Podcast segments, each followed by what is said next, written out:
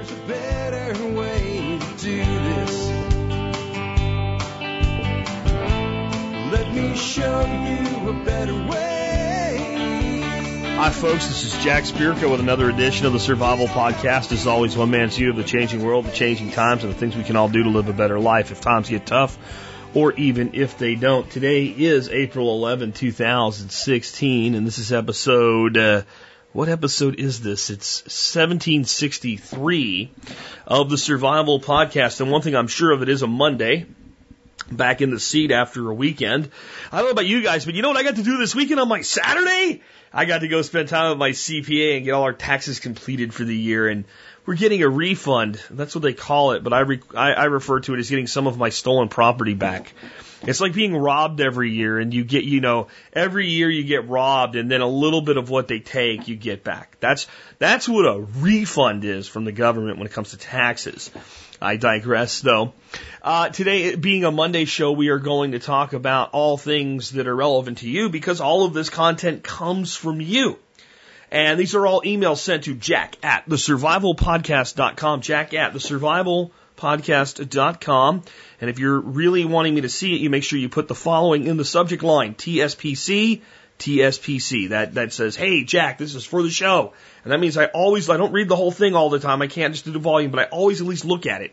Those of you that know me personally, that's a good way to make sure I see your emails as well. TSPC in the subject line. Um, today we have a bunch of stuff. We're going to start out with some anarchist uh, uh, questions. Uh, and again, those like, I'm not really into the anarch. Well, you know, send your questions in. Uh, but I have a question about the difference between minarchism and anarchism, and can I make that simple? Because a person's reading a book and it seems complicated. Uh, also, reason responses to objections that begin, but without government, fill in the blank there wouldn't be any roads, gas would still have lead in it, what have you. How do you answer that if you are an anarchist or even a minarchist, a libertarian? I mean, how do you how do you respond to claims like that? Um, next, the look you get when you're eating steak, uh, because you must be doing pretty good by someone who's paying more for junk. And a little bit of a thought on that in lifestyle design from someone that's just experienced it for themselves. Um, what building community really looks like and how awesome it is. There's a guy that wrote in about you know, kind of the little seeds that he spent building community paid huge dividends just this last weekend. Best weekend he's ever had, he says. And what that looks like when you start to see the results of your efforts to build community locally so that you know you have resiliency in good times and in bad. Uh, next up, we're going to talk about a book uh, for per- building permaculture guilds. Like so, I've had tons of questions about this recently. Can you recommend a book so that when I plant an apple tree, I know everything to plant with it? And the answer is, I'm not going to recommend a book, and I'll tell you why. And I'll tell you why you should not make it this complicated.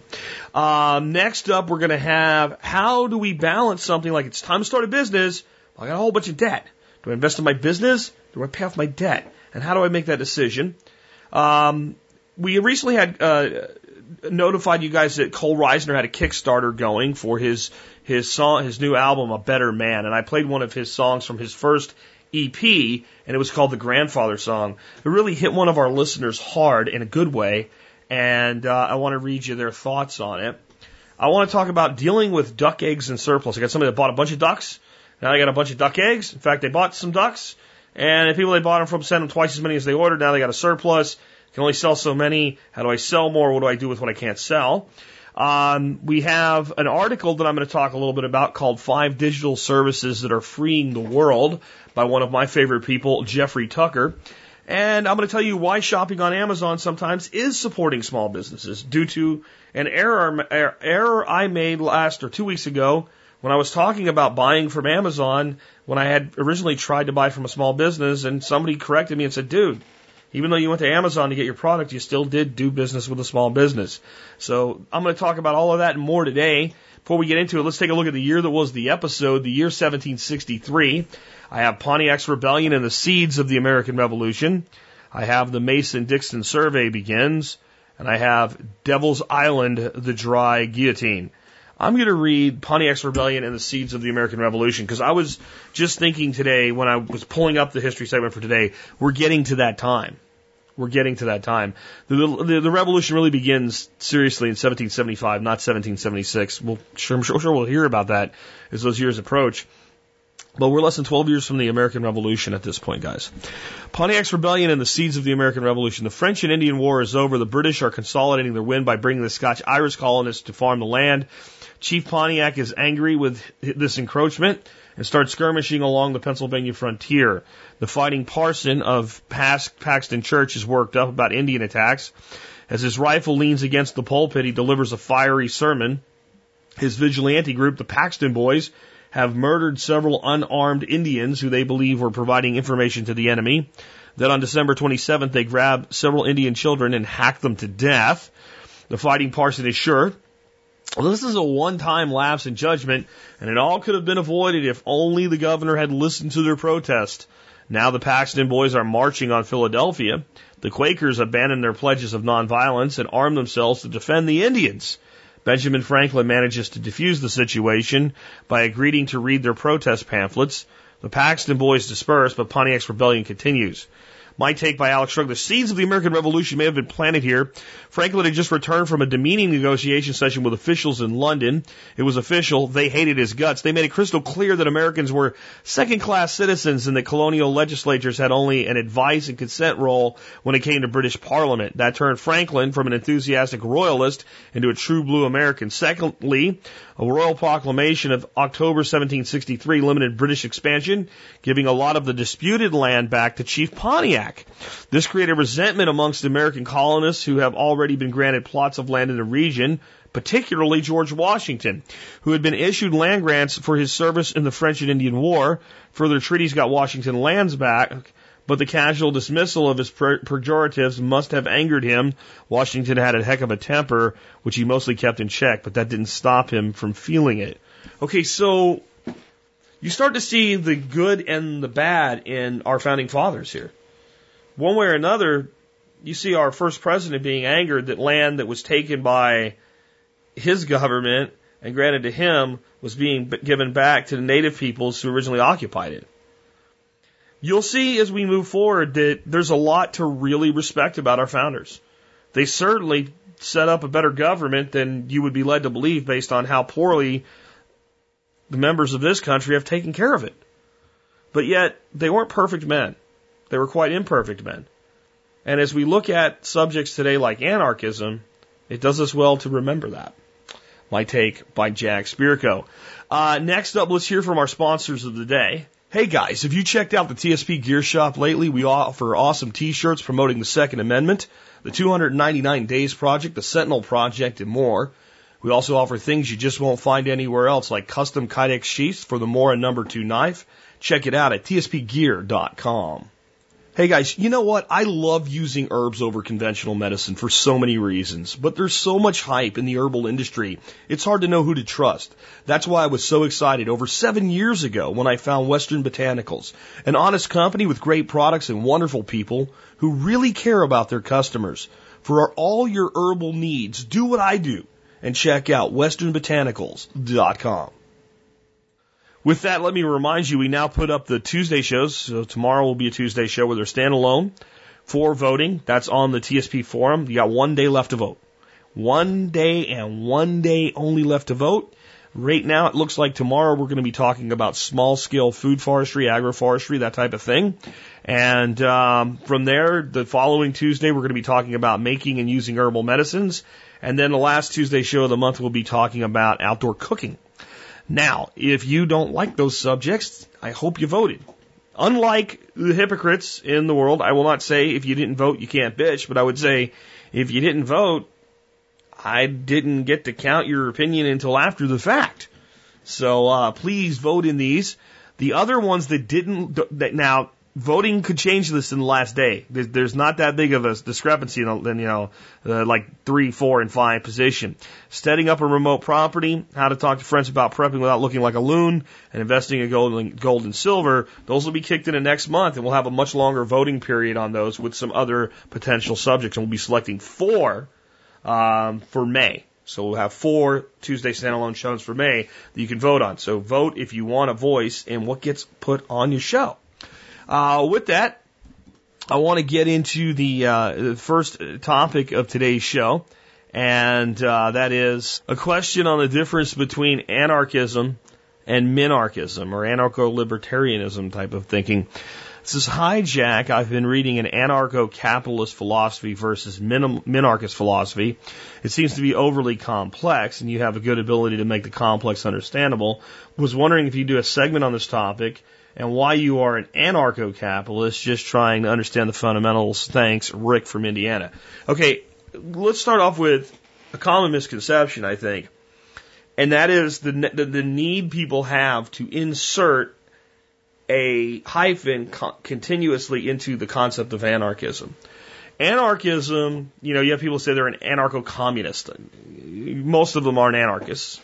You know, they're, they're really not. A voluntarist, an agorist, an anarcho-capitalist. Okay. The, anything that follows anarchism, for anarchism to actually be anarchism, needs to be an adjective, not a system. Anarchism is the system. Any other words uh, uh, amended to anarchism then therefore must be an adjective of your personal philosophy. Okay? So anarchism is without rulers, not without rules. So there is no state, there is no government. All transactions, all decisions are based on a agreement between the parties that are affected by that agreement. And, and the only real rules as to how all that can be managed is that you cannot be held to a group without your consent. So if somebody wants to be a socialist anarchist, that's fine. But what they can't do is say, okay, all you people over here have to contribute to our socialist agenda. They have to make a case that says, we believe for the common good in this area, it'd be good if everybody ponied up X so that we could make sure that Y happens. And, and that would mean that most anarcho capitalists would also be at times anarcho socialists, right? Because they would be contributing to the social collective good of the group they've chosen to be part of, but only if it's done so without coercion. And this is where everything gets gray and muddy in anarchism, and people want to start going off into these fiefdoms of anarchism can only work if we do it my way. Okay, then you're not an anarchist. At least you're not really an anarchist. You've been led to believe that you can tell other people how to live and live completely free, which is the antithesis of anarchism. So anarchism is the absence of a state, not the absence of rules, but the rules are based on agreement and voluntary association. And then there's some steadfast rules that I think most anarchists would agree to. If you try to kill somebody, they can kill you back, and it's okay. And you should have done that. And that's why you end up dead. you can't steal other people's shit as an anarchist. You have to follow what's known as the non-aggression principle. Force is only to be used in response to force initiated upon you or your folks from someone else. So force is a response to, as an anarchist, not a, not a proactive thing. So you can't just go steal other people's shit. But if people try to steal your shit, you can defend it. That's that's anarchism in a nutshell. You can go into you know miles and miles of philosophy and all these different divisions and where things come from and different, people's thoughts on whether it can or can't work, how it can and can't work. But in the end, that's it. Minarchism is the belief that that would be nice. That would be nice. If we could have a stateless society, that would be nice. But it can't work. So we need a little small tiny government to see to some very specific things so that we can actually have freedom. So what the minarchist says is, you know all that shit you just said about socialism? Okay? And it's totally okay to have your little socialist utopia as long as you can get people to be part of it, but you can't take other people's shit? Yeah, well, what's gonna happen is those people are gonna realize that's not gonna work and they're gonna come after your shit, so we need a government to prevent them from doing that. Or the, the, the converse is going to be, yeah, but everybody at least needs to have water and we need to have roads and we need to make sure everybody can at least get an education. So we need some form to make sure that those things are available so that we can minimize conflict so this thing's whole, wholly more workable. If everybody can kind of get around and read and write and understand each other, then maybe we can have this tiny, tiny, tiny government.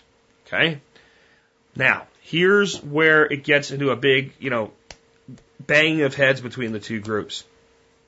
What the minarchist says is we cannot have a stateless society. It cannot work. And what the anarchist says is you don't know that, we've never tried. Here's how I personally feel. Right now, we are so far away from either of those things that if we are ever to get to the state of true anarchism, we have to pass through minarchism on the way there. We are not going to go from a full scale global tyrannical bureaucracy to an anarchism overnight. And if we did, what you would see is millions and millions of people dead, lots of things on fire, lots of factions forming up, and new political states rising from the mess. So it's been made into this mess. And it's been specifically made into this mess by the people in power so that it, so that any concept that we can make it smaller results in fear. So we have to begin to dismantle it somehow. So uh, even though I classify myself as an anarchist, a minarchist, a libertarian, a minarcho libertarian, whatever you want to call yourself, is my ally in this process. That we have a common goal. And that common goal is smaller and smaller and smaller and less and less government. Now, so what, what makes me cross over? A belief that it can work? I believe that anything can work. Um, period. Now, will it work? I don't know. Anarchism would require the most moral people for it to work. You'd have to have people that would at least agree not to steal, not to attack others, and to leave everybody alone as long as they didn't bother anybody else. That seems pretty simple to me. I'm capable of doing it, but how many people in the world are? So that's the minarchist case. That's the libertarian case. There's so many of those people that aren't capable of that. You need some agreed upon group of force to keep those assholes in check. The anarchist response is, if you do that, that little tiny government will use whatever power you give it to give itself one more power. And then it will use that to give itself two more powers. And it will give that on to four more powers. And it will use those four powers to create eight and then we use those eight to create 16. And you'll end up with a country that was much like the United States right after the American Revolution, looking like it does today. It's a pretty good argument. But that's not what made me come across to anarchism. What I realized is libertarianism, minarchism, anarchism, I will probably die and be burned to ashes and scattered to the wind before any of those philosophies become dominant, even in this nation, let alone the world. Okay? So what we're talking about is something to shoot for, something to attempt to, to gain, and something to build as many things as we can based on that philosophy, parallel to a system of tyranny and control, while we can, and leave something for our children to work with to advance the cause to the next level. So then it came down to morality to me. Which is the more moral position?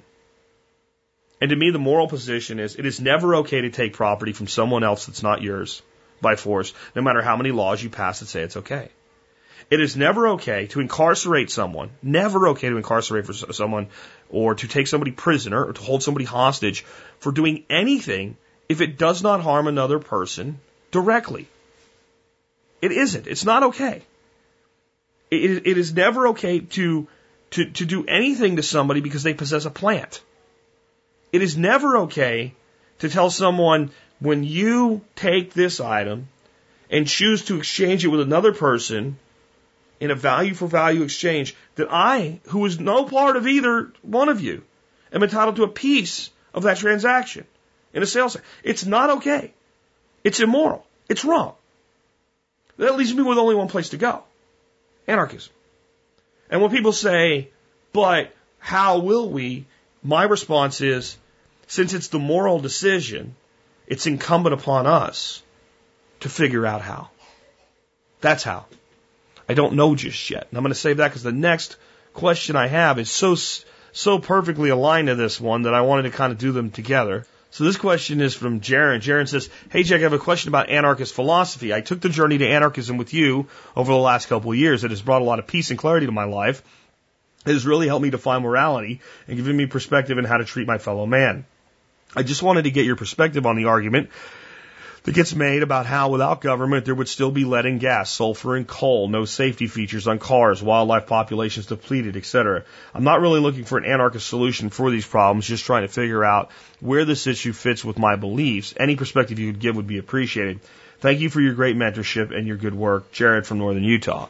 Now, there's a piece of me that's tempted to go, Marodes, Marodes, which is a common anarchist meme where, you know, we have all of these people so addicted to the state that as soon as you even talk about even libertarianism, let alone anarchism, oh my God, the roads, who would build the roads?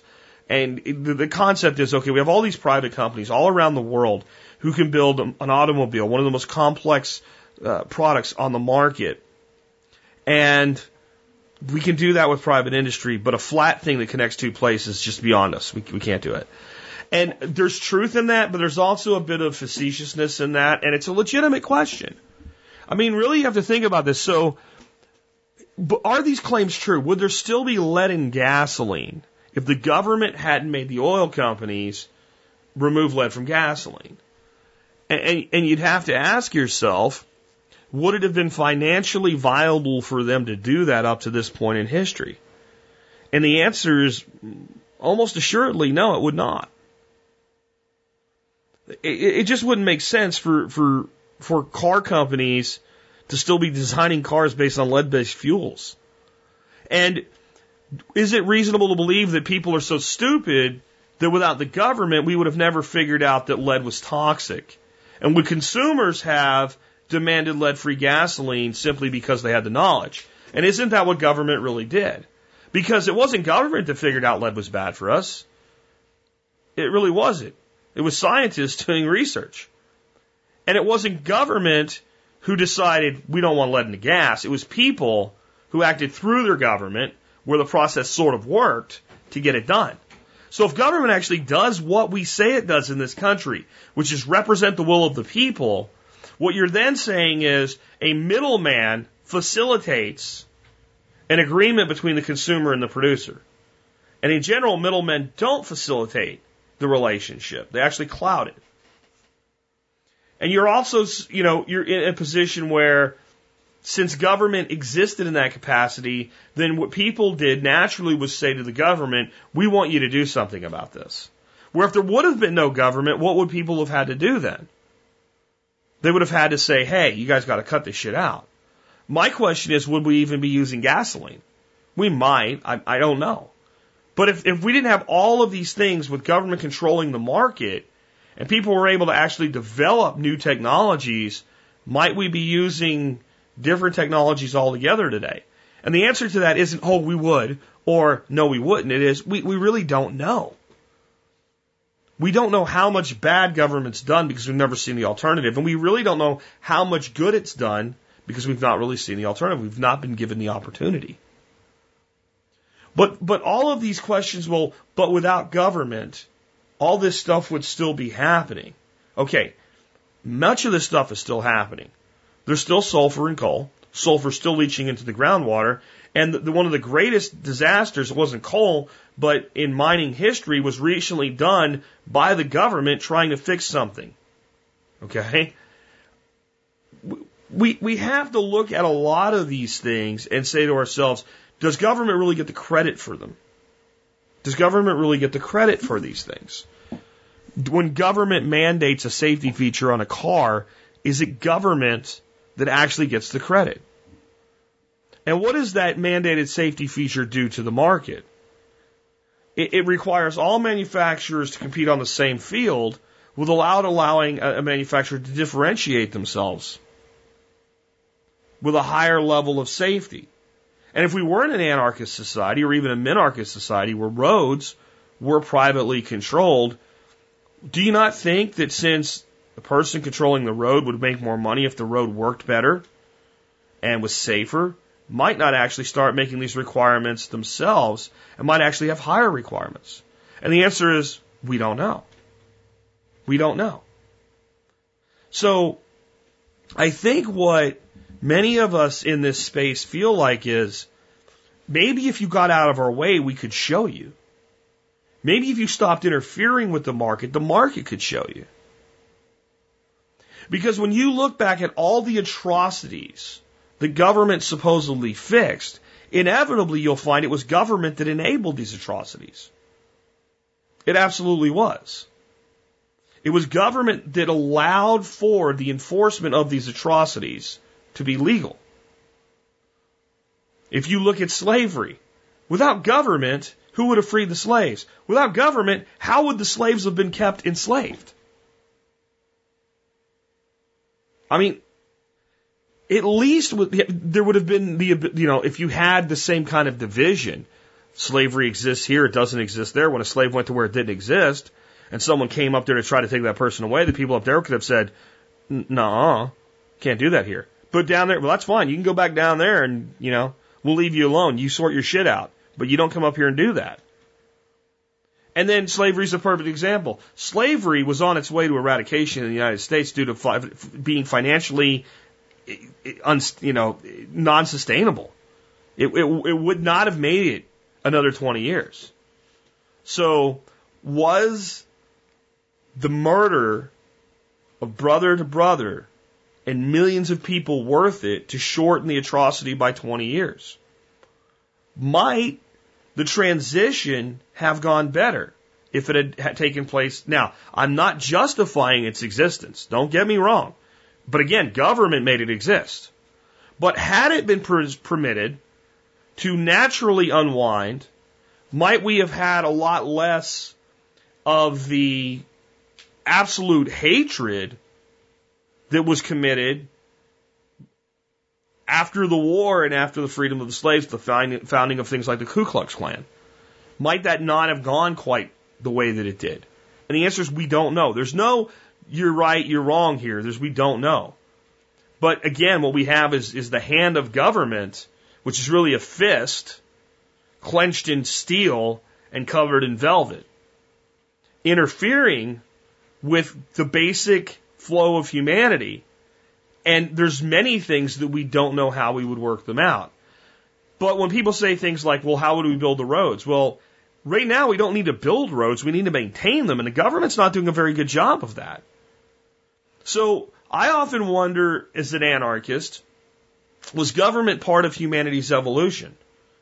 With anarchism where we're headed to? Or is it a cycle? Because we all started out as, as a society, as, as a species. We were all anarchists right? When I say we, I mean all humans at one time on this planet were anarchists. And they slowly coalesced into tribes, and from tribes arose nations, and from nations arose states. We get those two words confused an awful lot. You can have a nation that's in anarchy, you can't have a state that's in anarchy. And from those states arose super states. And from those arose alliances. And might it be that we needed that to progress to where we are? And now that we have all of these technologies, all of these capabilities, might it be now that we can begin to deconstruct that and return to our natural state while maintaining all of the wonderful things that we have created over the years? Evolution's painful. I don't have all the answers to this. I don't claim to. But I do know theft is wrong, and taking other people's shit without their permission is wrong. And using force to get it and writing a piece of paper that says it's okay doesn't change that. And that's why I'm an anarchist. It's not about, oh, it's a better system. It's about, it's moral. So how would we? Why don't we try to figure that out together? Why don't we keep leaning on the, you know, why don't we stop leaning on the crutch of the state and start saying to ourselves, well, how would we do this? This one comes from Bill, and I think it's because of a story I've told a few times about my wife. I'll, I'll tell that story first for those that haven't heard it. My wife, when she was working still, before she kind of worked in my business full time, uh, would go to uh, her office every day, and for lunch, her and the other girl she worked with would go down to the cafeteria at the uh, hospital she worked in, and usually they would buy stuff from the cafeteria. And it's pretty much scrap garbage and junk um, totally unhealthy and, and not really that great quality of food. And so my wife would often take her own lunch in. And one day she goes in with this really big, beautiful piece of steak. And one of the girls makes this kind of snarky, somewhat envious comment of, well, Jack must be doing really good if you can eat like that. And, and the funny thing was that the food she had in front of her as leftovers, even you factor in the total cost of the meal the night before and say, well, what was left? had less money in it than the garbage they were eating. So you can eat good quality if you're smart about it. So Bill says, I got, quote, that look, end quote, at the grocery store this morning. I stopped at the grocery store this morning to pick up some, some something for lunch. I went in, was in kind of a mood for, uh, I was in that kind of a mood, so I grabbed a pack of steaks and a sweet potato. At the checkout line, I got that look that must, that said, must be nice to be able to afford steak for lunch. The thing is, I got two sirloin steaks and a sweet potato, big enough for two people, for $9.49. I could tell what they were thinking, so I said, you can't get lunch for two people at McDonald's for this cheap. I saw the light bulb go off in her head. Love the show, Bill. And that's a perfect example of the mental conditioning and programming of the American people right there. Right there. That we actually can't make that connection without somebody pointing it out for us anymore. And it's why we have a real problem in this country right now. You shouldn't have to explain that to somebody. And it, what's, what's even worse is the problem so bad that Bill here, checking out with his stuff, is able to look at the cashier and go, I know what you're thinking. It's that obvious. And, and, it's confirmed because when he makes his statement, you can't buy all this, you know, you can't buy lunch for two adults at McDonald's for this price. The light bulb goes on. Oh, yeah. Never thought of that. It's only 10 bucks. The concept that it was steak and therefore luxurious and therefore was for rich people is, is, is a big part of the problem. And you know what this actually shows you? And it's not what you would think. It's not just the dumbing down of America, okay? It is the class division of America. Recently, I posted a thing on Facebook that had a thing and it showed 1913 and 2016, what the tax rates were and everything. And one person said, I'm totally okay with that. The elites need their wealth redistributed. I'm thinking, first of all, why are you my friend on Facebook? Because we do not jive at all. But I'm also like, do you understand that the elites never have and are never going to pay taxes? That's not what this thing says. And what it is is like the, you see really high tax brackets for people making a couple hundred thousand dollars a year. In this person's limited thinking, the person making a couple hundred thousand dollars a year is an elite. The, the person making a couple hundred thousand dollars a year isn't elite. They're affluent, I grant you that, but people making that kind of income generally are working their ass off for it. Uh, especially if they're not in some kind of government job that pays that. They're really working their ass off for what they're making. If they've built it themselves as an entrepreneur, which many people in that income bracket are making, then you have no right to anything that they've done because they've they've done built that. No matter what, what the ass clown and chief told you, they built that.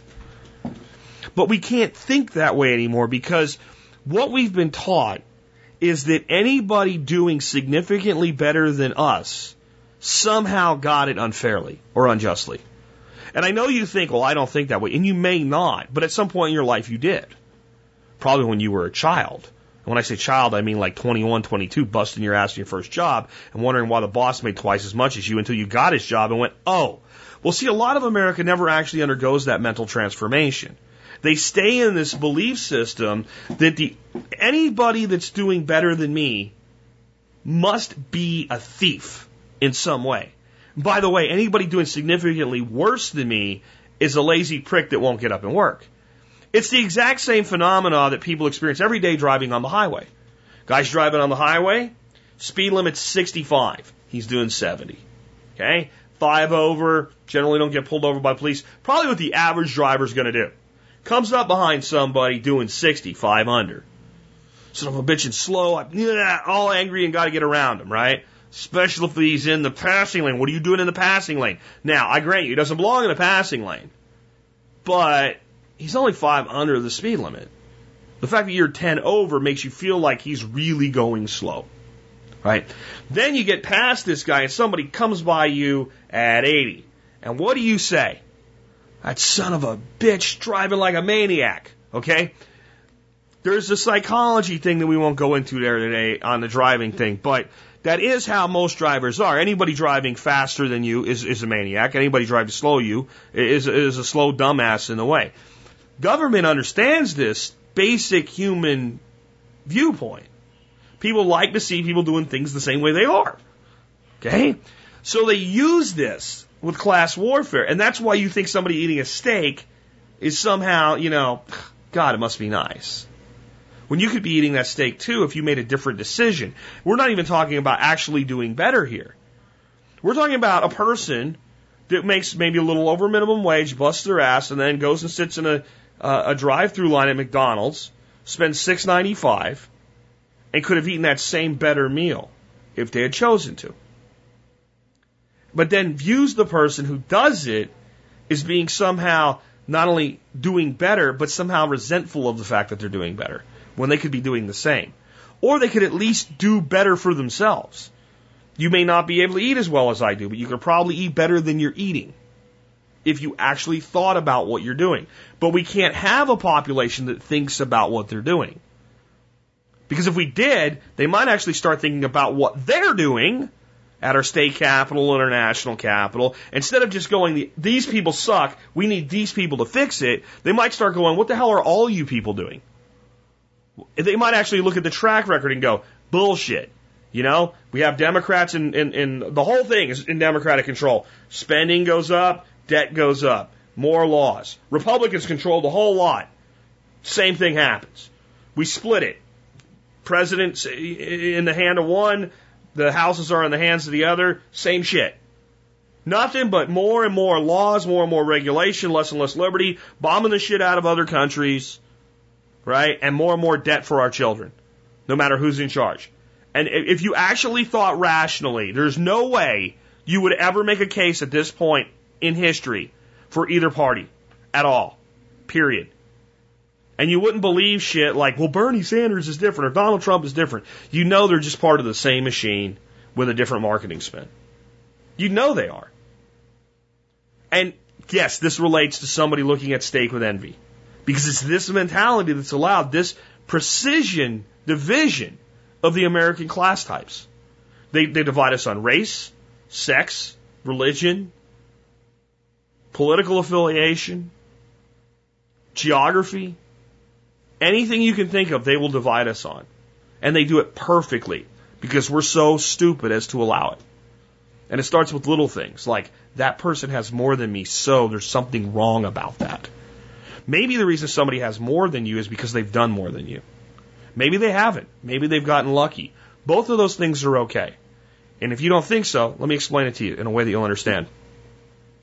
If you happen to buy a lottery ticket, you've not really done anything. Should you win, it's luck. I don't think anybody would uh, argue with that. It's luck. So are you not entitled to what comes?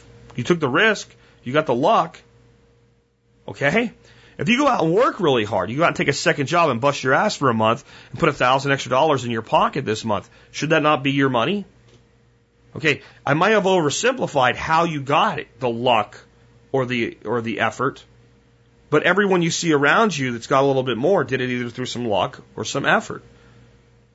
And again, when you start thinking about the elites, these are people that have been in control since before your great grandparents were born. They're not part of the system. They're part of the club that none of us are in. Let's go ahead and take another one. Let's talk about the positive, building community, how you can do this even in a system that's rigged, okay? This comes from Chris. Chris says, Hey Jack, I just had one of the best weekends in my life, and much of it has to do with your thoughts about living life. Details. My wife and I sold our, our house in the town of Northwest Florida and bought four and a half acres north of town on a clear water lake. Over the last several months, we have been building our homestead and getting to know our neighbors. Our closest neighbors are frustrated gardeners. We've been able to get them to relax their expectations and expand what they're doing by a more realistic approach. Also with us, they have become very supportive of a local duck rancher and a vegetable farmer in our area. Some other neighbors invited us over to see their baby chicks, and I noticed they had planted a lot of asparagus because of tasting some from our garden last fall. We traded some sweet potato slips, and they and gave they gave me a 300 gallon water tank, which I hope to use in a community water tower project. They are beginning to understand community. Our newest neighbors invited me over to see their 50 trees he had just planted, which he found from links I sent him from a recent blog post from you. This was just one weekend in a little neighborhood in North Florida. I hope you know how much you accomplished. Keep it up, man, Chris. This is what it's all about.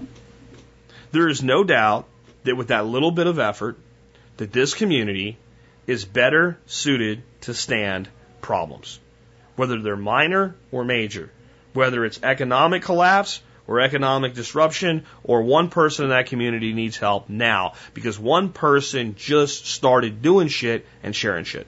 That's how easy it is. That's how easy it is. And, you know, on the discussion of anarchism at the beginning of the show. What government program enabled any of this? My roads! Okay, fine. They did the roads. What else? But nothing. Okay? This is people willingly working together cooperatively. This is somebody with a garden saying, man, I wanted to be able to grow everything. And a person saying, listen, unless you specialize in stuff like this, there's a limit to what you can do with the backyard garden. But that doesn't mean you can't eat well and locally. Let's go find someone that does specialize in that. That's their profession. Why don't figure out what you specialize in and make sure that you can convey value with that? We don't all have to do everything. In fact, we can't. We can't. This is why individuals became tribes. Because you can't do everything. And this is why tribes rose to nations. Only if we could stop there. See, I know many of you are confused by the concept of nation versus state. A nation is a large group of people bonded together by a common ideal. A state is a place where people exist with borders, laws, and government. They are completely and totally different. No one can be compelled to be a, a, member of a nation. But people that are members of a state can be held in that state against their will. And if you don't think so, try to leave and find out how it works. This is the reality that we're in. And this is why when people say, but how would we without? I say, why don't we figure it out together? Why don't we figure that out? I also saw another little cool meme on Facebook today. I know some of you don't like Facebook, but this one was cool. It said, what if we tapped into the economy that's in every neighborhood already? And it had this little picture of like a city. You know, it's like handyman, drill for rent, right? It was, it was really, really cool. Here I found, it. I'll read all the little things that are on it. Available to babysit, paralegal, translate Spanish, homemade pie for sale, grows fresh lettuce. Need help with taxes, tomatoes, handyman, power drill for rent, blender you can borrow. Need a math tour, builds gardens, professional chef, homegrown basil. Need chiropractor, right? Now, what I'd like to point out for those that say, but without government, how? How many of these these interactions in that one little meme are interfered with? that there's no good reason to interfere with.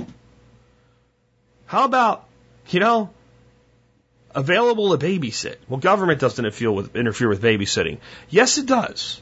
Now, if the irresponsible 16 year old teenager wants to come over to your house and watch your kids, and you have to settle for that, okay? The government does, in fact, not interfere with that yet, okay? But if a young woman who has a degree in child psychology, by the way, decides that she will babysit for eight hours a day for five different people in her own home and feed those children incredibly great homemade food. Then the government will call her babysitting operation a daycare and set, shut her down. How do I know that this can happen? Because it happened to my niece. That's how I know it can happen. So what economy exists that's currently being interfered with? And what methods of exchange could we come up with? Could you imagine that in an Uber like app? Instead of Uber saying, hey, I need a car to take me from Azle to Dallas. Shit, there's no cars available. Uber's not here. What if I just had an app where I just said, I need someone to watch my farm. Boom. And anybody who was qualified to watch farms was on it. I could see all of them, read reviews about them. But then I said, I don't really need that. That's not what I really need right now. I, I was just curious about that. What I really re- need right now is a handyman to do some work for me because my last guy flaked out on me. Handyman. Boom. And I can see what they do, what they specialize in. What if there was one unifying application that allowed us to find anything that we were looking for? Like the promise that Angie's List and Craigslist have both never led up, lived up to? We can build that. But the problem with it is many of the things that people actually want to exchange are illegal. They're mushy and hard to get your arms around and quantify, so hence they're difficult to tax. Let's say that I and a neighbor decide we want to exchange labor. And I want to exchange my ability to do SEO, uh, or search engine optimization, which I'm really good at, and they want to exchange their ability to hang gutters on my house. So I'm going to get their little website and I'm going to do some stuff to it so that when somebody searches for gutters Fort Worth, they're likely to be found. And they're going to put gutters on my house and we're going to call it even. Well, what the IRS says is that both of us are supposed to report it as income. Got it? Both of us. So you put gutters on my house for me in this exchange, and you say that was valued at like a thousand dollars in my labor. And I say, you know, it cost about a thousand dollars for me to do this for a client back when I used to do it. Small job, but you know, it's pretty specialized and I'm good at it, so grand and people pay it or I don't do the work for them. It's just that simple. And so the, the IRS says that when we make that exchange, we are both supposed to put down $1,000 collected in barter. And we're supposed to pay them, you know, $300, $400 in taxes on it. But here's the deal. How does that rate get set? How does that rate get set? Well, you know, what you do in, in, in SEO is, is got a market rate. No, it doesn't. Everybody charges whatever they want to charge, and I don't do it professionally anymore. So I chose to do this for a dollar. So the guy that got it from me, he, he can pay 30 cents to you guys. How do you really enforce that that's not what occurred? I'm free to charge whatever I want for my labor. Now, if I'm doing it as an employee, minimum wage applies and all that. But when it's just like a contract thing, if I want to do a job for you for a dollar, I can. And he says, you know what? He's a nice guy and lives down the road. I wanted gutters on that house so people could see it. So I did it for a dollar. Okay, here's 30 cents. See, it's ugly for them when you start looking at this. So what the government wants to do in these situations is use other things. Like you can't put on there fine fresh goat milk. It's raw milk. Oh my God, children will die. Right? You know, oh, it's food. Okay, it's under the cottage food laws, but they'll find a way to go after it. But this is where we're actually progressing to.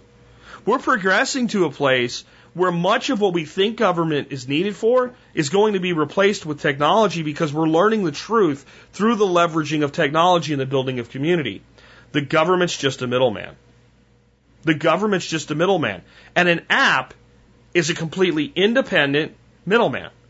It doesn't, we don't have to pay it much. It works 24 7, 365. It doesn't lie. It can't be bought off. And if it is bought off, somebody can make another one that replaces it. And when you know the game is rigged, you just play a different game. So in many ways, I believe technology is replacing government. And I'll leave it there for now because I have another piece in a bit that we'll talk about just that from Jeffrey Tucker. But just keep in mind here what's happened. Chris goes out, does a little bit of sharing, and all of a sudden communities building up and people are sharing and exchanging value with each other with no assistance from government whatsoever. No need of government. Probably would prefer the government stay out of it. The question is, will they? Let's take another one. Next one, like I said in the intro segment, I've been getting a ton of these. Um, so nothing I'm about to say is personal to Heather at all. And it's not personal to anybody, really. It's just how I see things after, you know, about eight years now of doing this. Says, is there a, a, book you recommend for learning how to build guilds for fruit trees and bushes? I listened to your building an apple guild on a dime and wondered what I would need to do if I were to build a guild around a well-established ponderosa pine tree with new and new blueberry bushes. Thanks, Heather. Okay, well, I don't have a good book to recommend. And when I first discovered permaculture, I got guilditis like everybody does. Everybody gets it. And I bought into we need to determine the guilds and we need to have like a recipe sheet where when you plant this kind of tree, you put these things with it and blah blah blah. And over the years I've determined that's that's just overly complex thinking that we don't need. So you ask me, how do I create a guild and for those, let's, let's first, for those that are new to the show, maybe haven't heard permaculture shows in the past, what's a guild? A guild in permaculture or in agriculture um, is the companion planting of different species to perform different functions and occupy different spaces so that everything works better and you get more yield from the system. Okay? And you limit things you don't want by including what you do want. So we'll put a ground cover in like mint because if we don't, we're going to need a ground cover from nature. Nature abhors a vacuum. If you leave bare ground long enough, assuming it's fertile enough, and especially if you're irrigating it, right, and you're adding fertility because you're trying to grow this tree, nature will send something in like Bermuda grass. So we need to put something in there that can outcompete it. That's the concept, right? So people like Dave Jacke, who don't take this wrong, I have tremendous respect for his work academically. But Eric, uh, Eric Toensmeier worked with him and the two of them put out this book called Edible Forest Gardens. And it's probably the most comprehensive book for species and types and plants and fundamentals of designing clumps and guilds that you'll find. So if you really insist on having something, the two book sets almost 100 bucks and it's probably worth it. I have it on my, my bookshelf. I don't use it that much anymore, but I will never get rid of it because it is there and it is useful. But this is my approach to building guilds. First of all, Heather, you've already done a great job. You've taken blueberry bushes, you've put them under a pine tree. Pine trees drop green needles. Green needles are acidic. Blueberries like acid. Therefore, you've already taken the first step to building an effective guild. What else do you want? What else fits? What else works? That's it. In, in your particular instance, you may find that there's not much else to include. You might look for a vine that likes acidic soils to go up that pine tree. But if you look at nature, where you see stands of pines, what do you see? Well, you see some stuff growing on the edge of the stand, and inside the pine trees, you see very little to nothing growing. You see deep beds of pine needles that are very good at suppressing the growth of other things, acting as their own ground cover.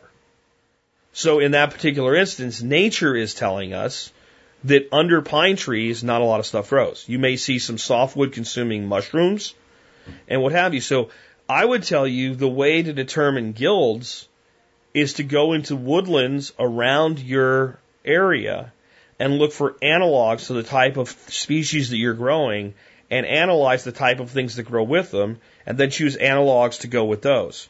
So if you do see a lot of, let's say, um, fox grapevines growing up trees of a, of a hardwood type, and you're a little bit back into your system, so you're not at, just at the edge where there's too much sun, but you're like a step back from the edge of your system a little bit where there's like a mix of sun and shade. Replacing a fox grape, which isn't that useful, with a productive muscadine might make a lot of sense. And if we just take this form of thinking, then a lot of this stuff just fixes itself. So it's better that we examine the seven layers of the system and then account for that layering.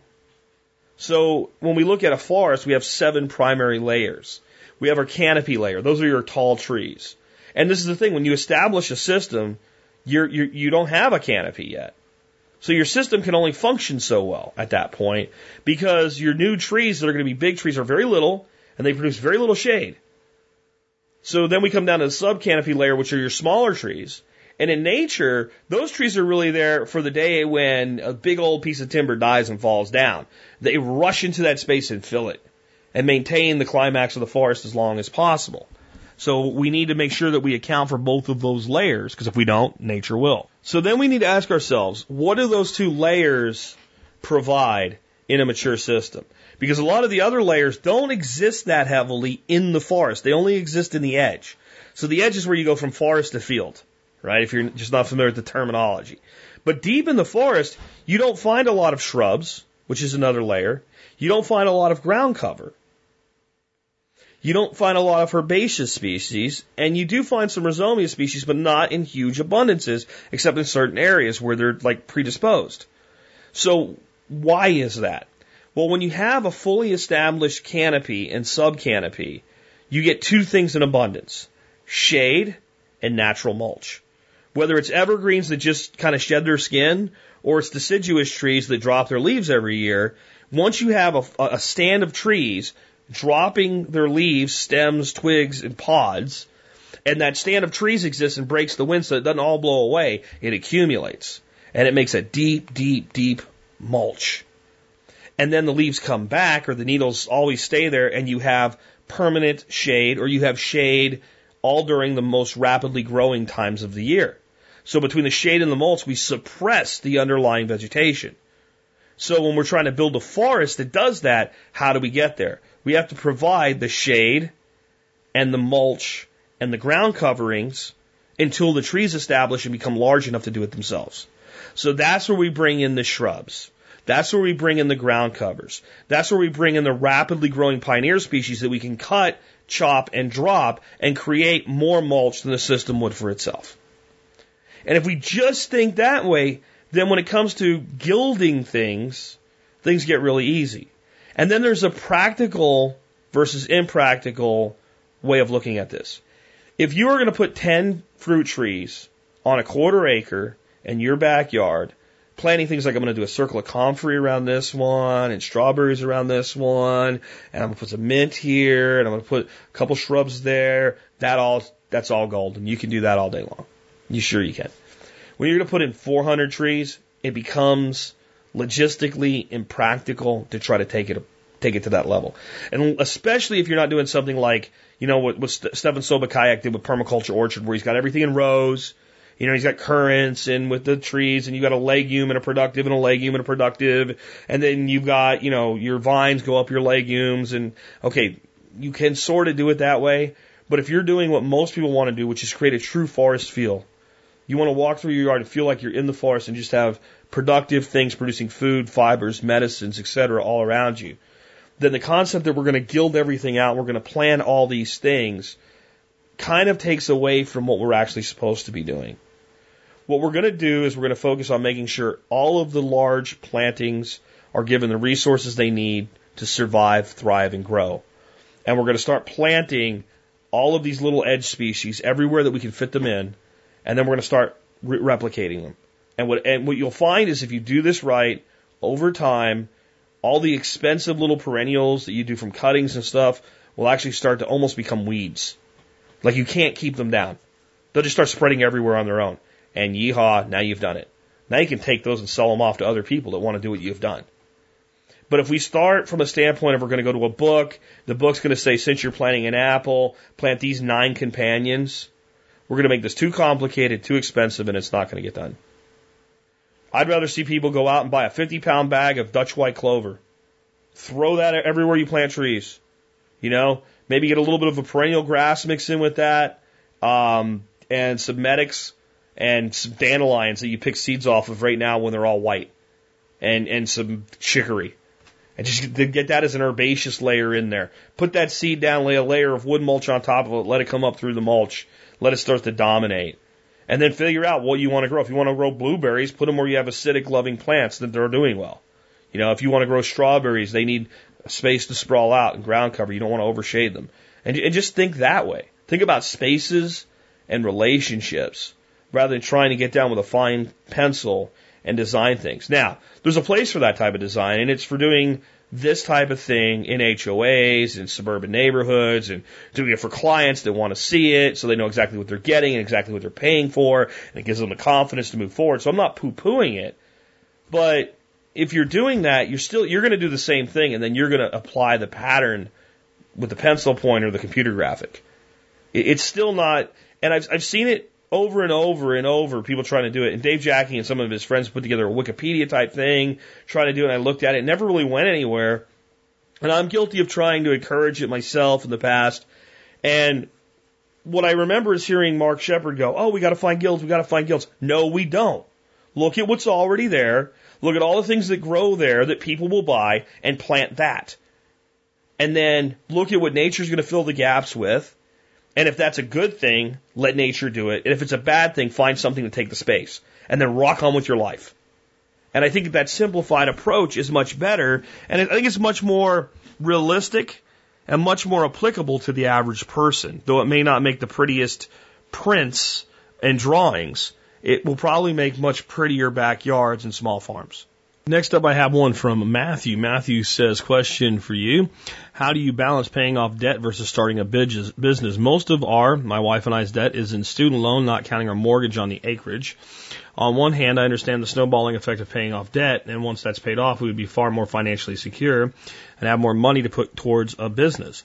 On the other hand, if we're able to get a small side business going, duck eggs, for example, then we could use some of that income to go towards a debt. But getting a side business going takes capital. Right now, it's like we're trying to chase two rabbits. I am just looking for some pointers on how to balance this. Thanks very much, Matthew. Um, this is a huge it depends. So if I was advising somebody on a side business to get into, and they were doing it solely for the purpose of raising additional capital to pay down debt. And they had no experience farming. And you say you're in northern Iowa, so I don't know what your market is for duck eggs, for example. I would probably not advise that business because it's not a capital lucrative business and it is a capital intensive business. So a lot of this has to do with how capital intensive is the startup of the business that you plan on getting into. So, and then that is also what is the reasonable forecast of revenue that comes out of the business. So I think you're approaching this wrong. You're not asking the question in the right way. So it's, it's basically, even though you say, how do I balance? The way you're asking the question is, I have debt here and I have a desire for a business here. And how do I justify putting all of my capital towards one and just getting rid of the debt versus taking some of the capital and going into business?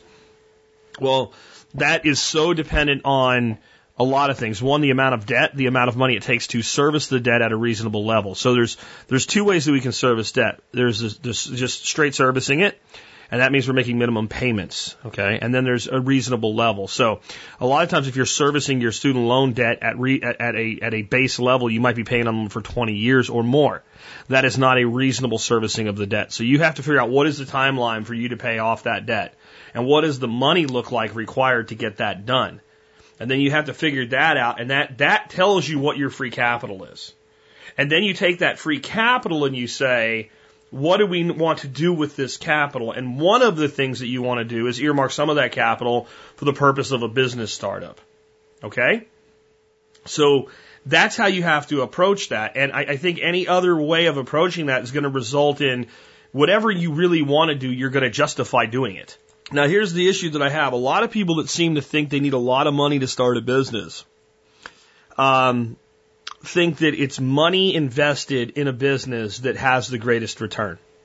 So, if I'm going to start up a business called uh, Jack's Widgets, that if I have $50,000 to invest in Jack's Widgets, it is more likely that within two years I'll have a $100,000 revenue stream to the positive than if I had $50 to invest in Jack's Widgets. Now, it's highly dependent upon you know what that money might be necessary for. If I'm going to go into manufacturing of something that requires tooling or molding or something like that, there's there's a, a legitimate capital intensive component to it. But a lot of times people will buy a lot of shit and spend a lot of money on a business that they absolutely do not need and cannot justify on the revenue stream. You know, I see people that are out, you know, and they're like, well, I need to get a really good hosting. They're buying, you know, $200 a month web hosting, for instance. And it's like you can use 495 web hosting from HostGator. But we get a lot of traffic. When you get a lot of traffic, you can get a better web host. Just, just stop it, right? I mean, I feel that way a lot of times with people. Or, you know, we're going to go out, we're going to spend X amount of money on business cards. Well, what are you selling? And, you know, when you look at what they're selling, you're like, you know, you could probably sell, at least get started selling that on Craigslist and at least develop a revenue stream enough to develop your marketing collateral to go with it out of that revenue stream. Why don't you at least try to sell the product first? Or they're going to go into business with, let's say, an orchard. Well, you're looking at five years before you get a dime out of it, really. You might get a little bit here and there, but you're really looking at five years. That's a long time. All of these have different capital expenditure requirements. I'm, I'm, I'm guessing here, because I don't have all the it depends, Matthew, but I'm guessing here that maybe a, a happy medium would be for you to start experimenting with various things that could lead to a business. Okay, so assuming you live where this acreage is, and if you don't, you, you, I'll tell you what, if you don't live, if you have some acreage, let's say enough that you could lease it out, finding someone to, to that will graze it at least reasonably well and leasing it to them is probably your best plan for right now. Uh, seriously, that's pro- and you take all the profit on that and you invest that into um, paying down your student loan debt and you find other sources of income. Assuming you live there and you're thinking, maybe we would like a duck egg business like Jack has. Okay. First of all, do not do it because I have it. All right. I'm going to even talk about how you can get into trouble with it in a minute. Okay. So, but let's say that's what you think you want.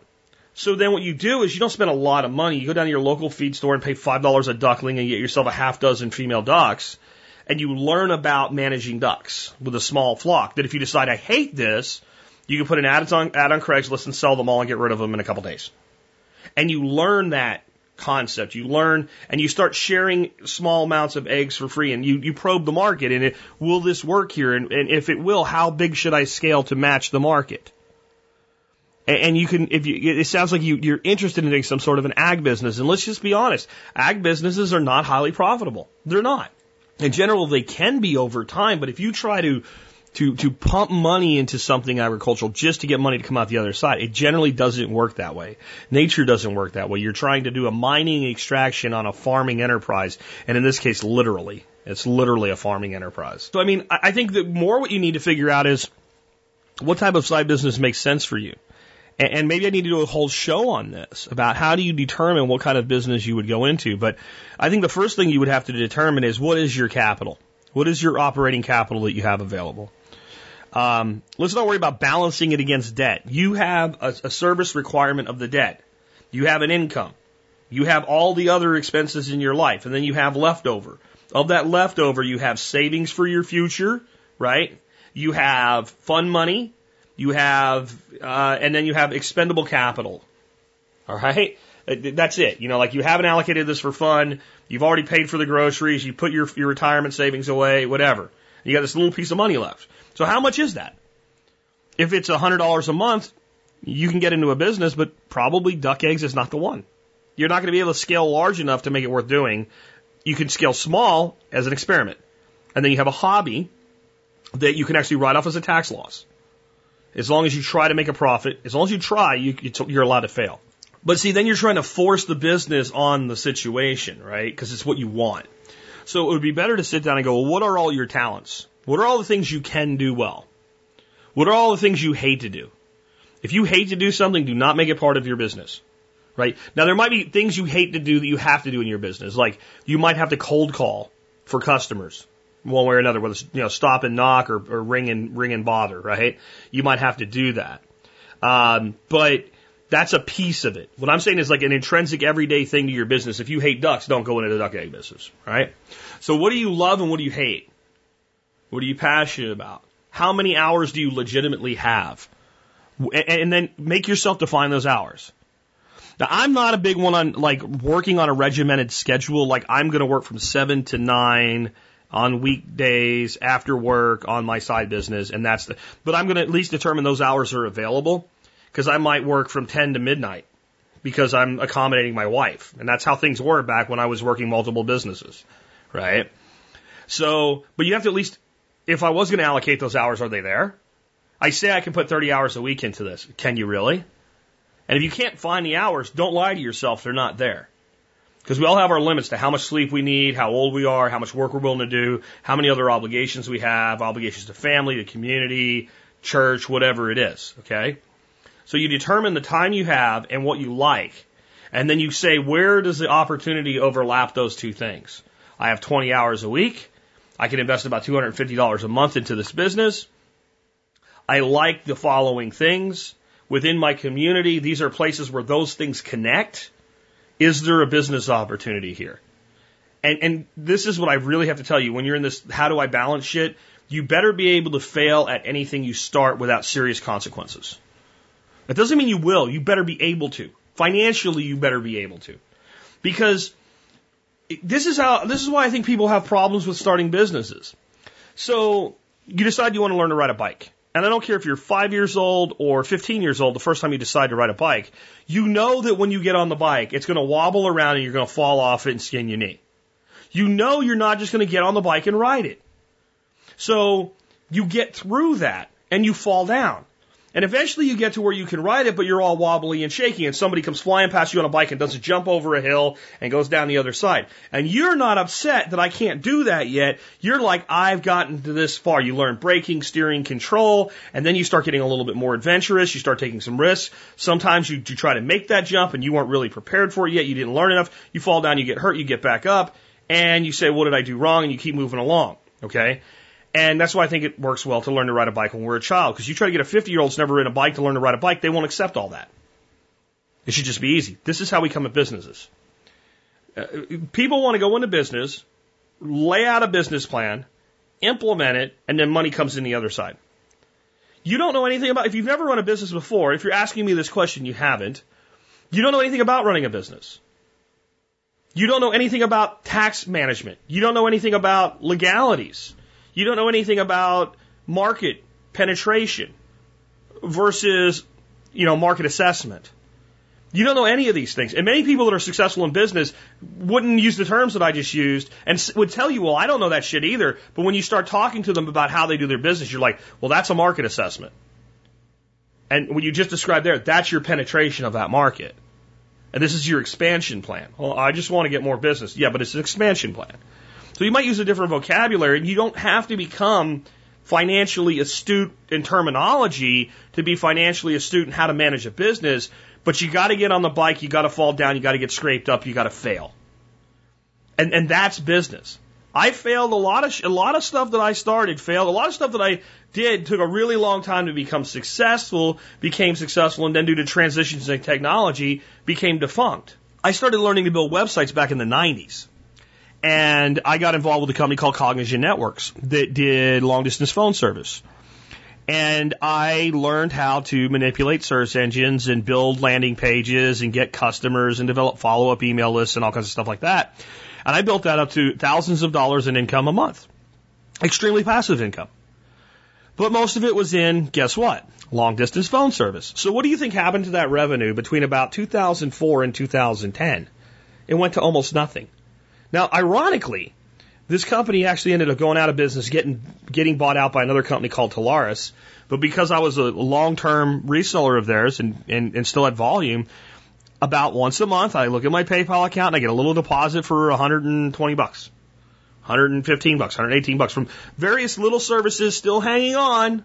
Those few people that still have landlines and still are using the service they bought for me 10 years ago. But at this point, it's a diminishing return. It's going to continue to diminish till it's going to get to a point where they're just not going to pay me anymore. They're going to be like, yeah, we should give him six bucks this month, but he's not going to bitch about it. And they're right. I'm not. So now a person would look at that and say, well, Jack, you're supposed to be switched on in business. And I am. This was 1996, 97, 98, right? Okay. Uh, when I was getting into this. So you should have been able to look forward to understand that, that, uh, that long distance phone service was going to go the way of the dinosaur because of cell phones. Well, the reality is on some levels, I knew that it would. I also knew that it would take a while. And I knew two things. One, I could make some money in the interim. And two, I could learn the skill. I could learn the skill and then I could apply that skill to anything and everything that I wanted. And I ended up with an entire career because I developed that skill. And I ended up with many other ways that I leveraged technology. When AdSense first came out on Google, where you could put a little code on your site and there'd be little advertisements on your site, I began doing things like building specific pages just for the purpose of arbitraging AdWords. And I would build a page about heavy construction equipment, and people were paying two, three dollars a click for those words. And I went to second tier search engines and I pushed traffic over to them. And I would get a, a visitor for two to three cents. And, you know, one in ten of those would click an ad and that would make me two bucks. Well, you don't have to be very smart to figure out that you're making a good return on that. And I could buy as much traffic as I could find, and when I found a winner, I just I just would load up on it. And I had 20, 30, 40 of these things running at a time, all pitching out a couple hundred dollars a month to me. And I was making thousands of dollars doing that. And then Google changed the way that they did payouts on AdSense, and I couldn't make money on it anymore. So I quit doing that. But I also learned a lot along the way. And see, this was low investment, low cost and this is how you have to approach. I don't care if it's a, a click and mortar or a, uh, you know a click and order or a brick and mortar. It doesn't matter. You have to approach this when you're doing it part time with low investment. You really do, and you have to develop the skills, and then you find the opportunity. You survive long enough to find the opportunity that's an ideal match for you.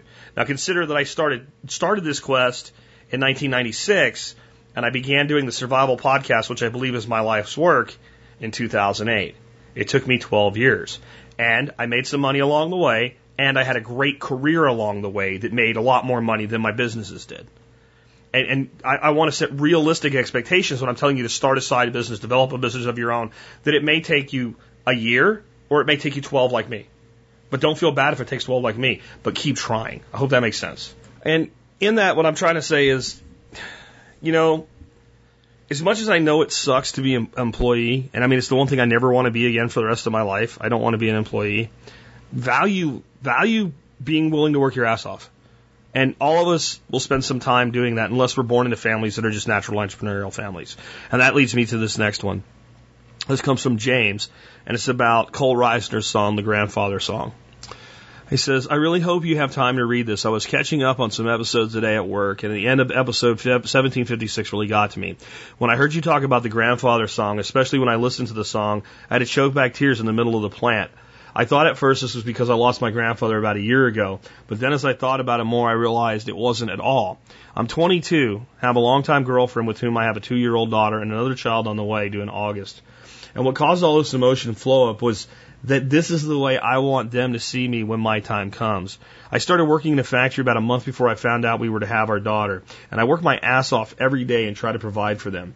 I recently picked up some extra mowing work that is an extra $400 a month, inspired a lot by you, and take every minute of overtime they will let me have. It wasn't only the men in my life that instilled this dedication to providing the best life possible to my family, although they did, but my mother and grandmother as well. You made me proud again to lay to lace up my boots before uh, the sun comes up and come home with busted knuckles, greasy jeans, and dirt in my nails. You have inspired a lot of changes in my life and attitude since I started listening, but today you reminded me why I do what I do. And for any of my generation who wants to whine and bitch about how impossible uh, it is. I would like them to know that last year on a $12 an hour job, we saved nearly $2,000, moved out of the city limits to a rural area, and paid our rent for the entire year. With a toddler and preparing for a new baby. Thank you, Jack. I sincerely hope you understand the impact you had on me and my life. James from the Missouri Ozarks getting shit done. Sounds to me like you're getting shit done. An extra 400 bucks a month.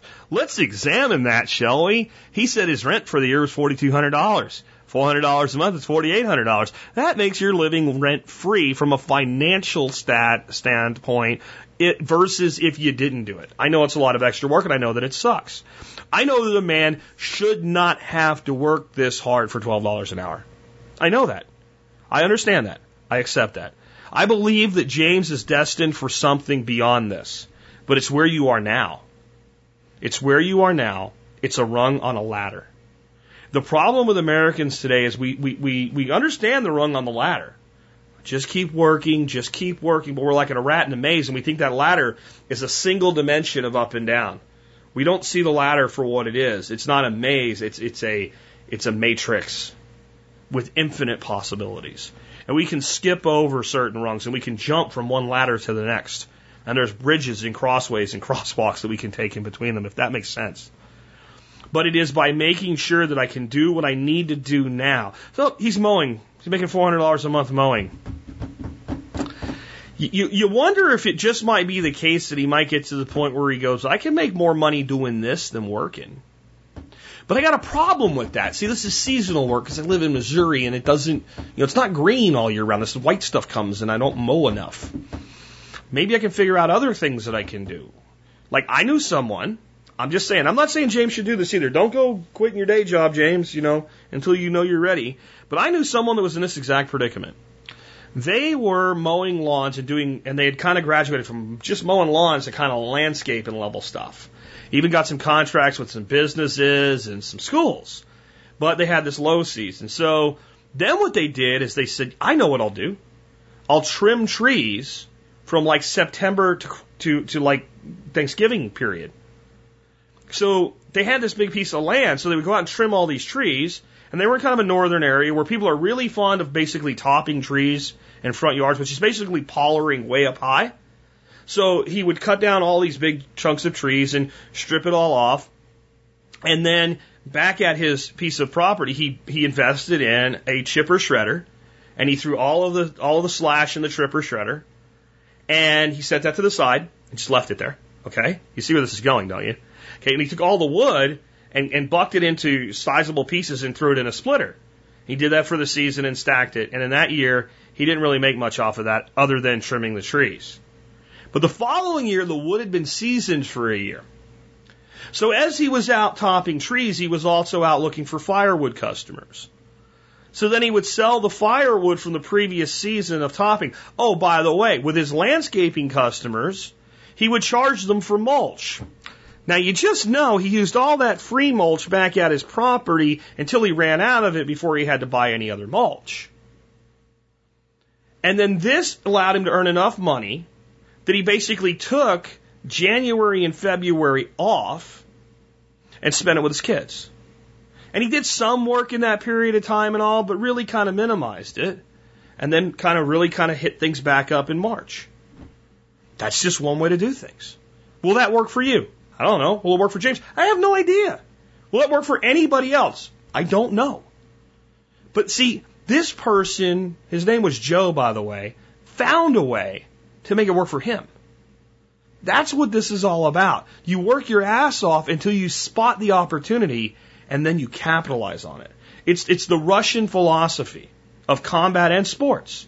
It's not to win. It's to survive long enough to spot the opportunity to win. It's different than we're taught in this country, and frankly, it works a hell of a lot better. It is, it is, it is kind of ironic because Russia is the, the, the, the, bastion of communism, right? The Soviet Socialist Republic. Remember that from your, you know, if you're my age, you remember when we were all afraid we are going to nuke each other, okay? Uh, very collectivist thinking, but that strategy is very individualistic. So even when they were at the height of communism, they were teaching their Olympic athletes this individualistic strategy. And they had to because that athlete would be an individual in competition. And that soldier would be an individual in combat. Even if they worked as a unit, on some levels they had to be able to function as an individual. So they had to bring this individualistic thinking down. But we think we win. We're number one. We win. We're number one. That's collectivist thinking. Winning, thinking I am going to win, is actually not independent thinking. It's collectivist thinking. It's the, it's the, the worst part in the world of the misguided components of American exceptionalism. We're number one, USA. And the eagle crashes into the church wall. Some of you know that video, right? Okay? When you start thinking about survival, then you're down to the individual level. And that's when people are in a situation like James is in right now. You're in a survival situation. I am trying to survive as much comfort as possible during this time of limited availability so that I can create for myself a system of abundance. It's the ethic we've lost in America. Hoorah, James. Really. Good for you, bro. Keep it up. And I'll just add for those of you that like that song by Cole Reisner, um, his Kickstarter has like four days left in it. His funding goal was five grand. He made it. He's at seven. But if you still want to buy an advance copy of the album or something like that, I have a link in the show notes today. Get on by and support what Cole's doing. And uh, those of you local in the area, Cole owes me now because I contributed at a pretty high level an acoustic concert. I'm going to be doing like a, a late spring, early summer bash here at the homestead where we just hang out, drink beer, meet people, and Cole will be playing at that. Keep uh, keep an eye out for that.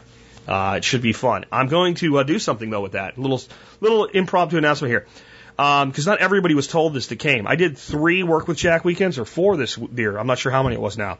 When I put that out, I, I'm going to have, I don't know what the head count's going to be. I'm going to be able to allow to that, but I'm going to let all of those people have first shot at it because they came out here and helped at a time when I really needed it, especially the last couple because I busted my knee up. Um, and then whatever's left over, we'll, uh, we'll make available to everybody else. Next one, I said you can get into trouble with duck eggs, even though we're pretty successful with it. Um, this person's kind of there. This guy says, David, David says, what do I do with a buttload of khaki Campbell duck eggs? Part two is there a trick to hard boiling duck eggs? Details my supplier screwed up. Instead of getting 50 ducklings, he sent me 100, so 50 were free in September. I will hit the streets running with about six to seven dozen duck eggs daily. Besides Craigslist and visiting restaurants, what can I do? My family and myself do not like hard boiled duck eggs. Rubbery. Is there a trick to hard boiling duck eggs? How do I submit a question by phone? Well, the way you submit a question by phone is the way we tell you how to do it every single Friday. If you don't skip the intro, 866-65-THINK, 866-65-THINK. You call that number for your Friday shows. On the boiling of duck eggs, I'm not a big hard-boiled egg guy in the first place, but I have learned, and I learned very, very early on with duck eggs, if you cook them at higher temperatures, like you do chicken eggs, they do get rubbery. So I would imagine that boiling a duck egg would be the same way. My belief would be the, the best way to hard boil a duck egg would probably be not to boil it. Uh, what, what it would be is to bring water to boiling, kill the uh, heat, then with with tongs set your eggs into your you know near boiling temperature water, throw the lid on it, and wait about 12 minutes. Do it with a couple, and see what the doneness is, and you know, or take one out, rinse it with cold water, peel it, see what the doneness is, and adjust from there. I think that will do much better for you than actually leaving them in all the way up to the boil and down. You might even find that you might want to almost like poach boil them, like bring the water to like 200 degrees, 205 degrees, and add your eggs then. Uh, if you're going to do that though, I would bring the eggs out of the refrigerator, let them come up to room temperature, and then add them then so they'll have less of a drop of the heat and they'll hold longer. So it's kind of like thermal cooking like we talked about last week. That's a guess because I've never actually hard boiled a duck egg. I think my father in law hard boiled them all the time and he liked them before he finally had to go to the assisted living facility. My wife would take them over and boil them for him. So I'm not sure on that. I'll ask her. I know the way we've always done, you know, chicken eggs is we put them in the water, we bring the water up to boil, we shut it off. And we let it sit for 10 minutes and then we rinse it with cold water. So if you're actually boiling, bubble, bubble, bubble, bubble, bubble, I wouldn't even do a chicken egg that way. Okay, now, they're far more complex. And anybody that's like expert at boiling uh, duck eggs, let us know in the show notes today, in the comments. Um, but what do you do with a buttload of eggs? Okay. So we're actually dealing with this a little bit right now. Here's what happened. Our big customer that we built up for was a restaurant. And that restaurant is a part of three other restaurants. So we heard from one of the second restaurants, a sister restaurant, said, we want to use your eggs too. And we were like, yeah, sure. Uh, but you know, we can't do as many as we're doing for the first restaurant. And they're like, no, that's fine. We need like half as many. I'm like, okay, so fine. We do that and we set them up and they start buying our eggs too. And it's called the Ranch in Las Colinas. Well, the first restaurant that was buying like 15 dozen a, a week says, yeah, we're changing our menu. Nothing against you. We're just changing our menu. We change our menu, you know, a couple times a year and the, the, the dish that was using your egg is coming off the menu. Which I don't know if that's a good idea for them since they always needed more eggs, but it's their choice. So we lost that business. Uh, even though we picked it up from their sister restaurant, we didn't pick up as much as we lost. So now we have somewhat of a surplus, and everybody's land now, right? We're getting eight to nine dozen uh, a day. So we now have a surplus inventory. And this is with having picked up a farm to fork uh, store as well and a good customer base. So what are we, what I'm going to tell you to do is what we're doing. And I think that's the most genuine advice you can do. First thing we're doing is we're contacting every chiropractor in our area, especially within, let's say, 10 miles, where, where if they ever, because if we happen to hit on this, then we wouldn't mind delivering where they say like, well, we're going to have our customers buy, you know, 20 dozen a week and we're going to drop them off. But really it's just more logistics of being able to go by and saying we get a lot of referrals right now from chiropractors. They have customers that are concerned about their health and nutrition. They have customers that have allergies to chicken eggs. We have non-soy, non-GMO, corn, uh, corn-free, uh, duck eggs that are pastured. We're right here. Here's our business card. Here's a free dozen eggs to try for the, the, the doctor. And here's our website where you can find out more information. And all it takes is getting just a few chiropractors referring people to you because we get, we get customers all the time from one chiropractor that just happened. We didn't even know until finally, like, one customer was like, yeah, we, we, we, there's this chiropractor over there. And they said you can get duck eggs in Fort Worth. And we looked you up and we found you. We started asking people that would just show up, like, how'd you find us? Oh, yeah, the chiropractor. Oh, okay. Now we have a vertical. Okay. We talked about business earlier. Now we have a vertical chiropractors in the farm to table type, high nutrient dense food world are a vertical market. Okay? Or a niche market. That means they're a market within a market. So we know to approach that. So that also leads us to nutritional consultants, naturopathic doctors, gyms, personal trainers, uh, CrossFit trainers, paleo nutrition types, right? These are all places that all, you're not even really trying to get them set up as resellers. You're saying you have customers. Can you let them know about us? The other thing we look at is okay, where can we reach the Asian community? Asian community centers, Asian churches, things like that, because specifically people from India, China, and Vietnam love duck eggs. It's just a fundamental reality. So there's an, there's another vertical. There's an Asian cultural market there where they have a very difficult time finding a product that we have in abundance. So you start looking for these verticals. Now the reason I position this is one I usually I just do the questions in the order. The reason I position this here is because the earlier questions about business and my advice that you get into the business and then you start developing the business based on the market around you. It's exactly what we've done. I'm a very switched on business person. But when we started this duck egg business a year and a half ago, I didn't know anything about duck eggs as a business. And things like the chiropractors being a vertical market. Had we not entered this market, we would not know that. So now I'm giving away my, my inside intelligence on my own market publicly to over 100,000 people. Why? Because I believe that the majority of people out there won't do anything with it anyway. And the ones that will, I want them to have success. I mean, that's the reality. Only so many people want to manage ducks, only so many people can manage ducks, and only so many people are actually going to like take that step. So what I'm actually having to do now, which is interesting, is coach my wife in sales. Because I could do this. I could just do all this myself, but I won't. Because she wants to do it. So she was like looking for 10 different places to go. And I'm like, okay, just pick one today. Just chiropractors. Make a list of the 20 closest chiropractors to us. Call all their offices. Tell them who we are, what we do. And ask them if you can come by with a dozen eggs and a, business, a stack of business cards for the doctor. That way you don't waste any of your time going to places that don't want you. And make that list and call everybody in 30 minutes flat. You start, you don't stop until you're at the bottom of the list. You put notes next to each one and what they say. And then you go out the next day and deliver a sample and some business cards. Then the next day, now you say, okay, now we're going to look for nutritionists, naturopaths, things like that. Make another list, hit that. By the time she's done with that, we're probably done. With the surplus we have, we're, we're done. But this is, that's basic sales. So the coaching I'm giving my wife right now is the same coaching that I used to give high level corporate salespeople that used to work for me. Just with selling eggs to a small number of people. So th- those are some things you can do. Here's some other things you can do with your own surplus. Um, crack them up, put them in a bowl, mix them up, dump them in Ziploc bags, seal them up, and throw them in the freezer. And then use them as you would use any egg product other than over easy, over medium type whenever you need them. And package them in quantities that make sense for you. We're going to, because right now we do have a huge amount of extra eggs because we got the Muscovies blowing and going. And when they're blowing and going, they're blowing and going. So we'll freeze eggs in the next month that we'll hold for our fall festival here when we have 40, 50 people here. And instead of having to buy eggs for one day and doing duck eggs for one day, we'll freeze enough eggs to handle the whole thing and do duck eggs for breakfast both days in a row. So that's another thing that you can do with your extra eggs is freeze them. You can also dehydrate them. Uh, you can go on YouTube and put how to dehydrate eggs. And basically you cook them and dehydrate them and make basically like an egg powder. It's another thing that you can do. But um, the best thing to do with them is sell them.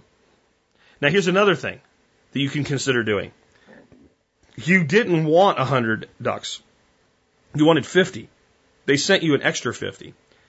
I bet you if you put an ad on Craigslist says we have khaki Campbell female ducks already laying one year old, happy, healthy birds ready to go and start producing eggs in your own backyard for $20 a bird, you could probably sell 50 of them, be right where you planned on being, all right?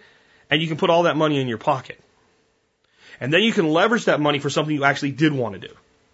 If you decide that this, this volume doesn't work for you. So be flexible. Don't ever feel stuck. There's always exit plans.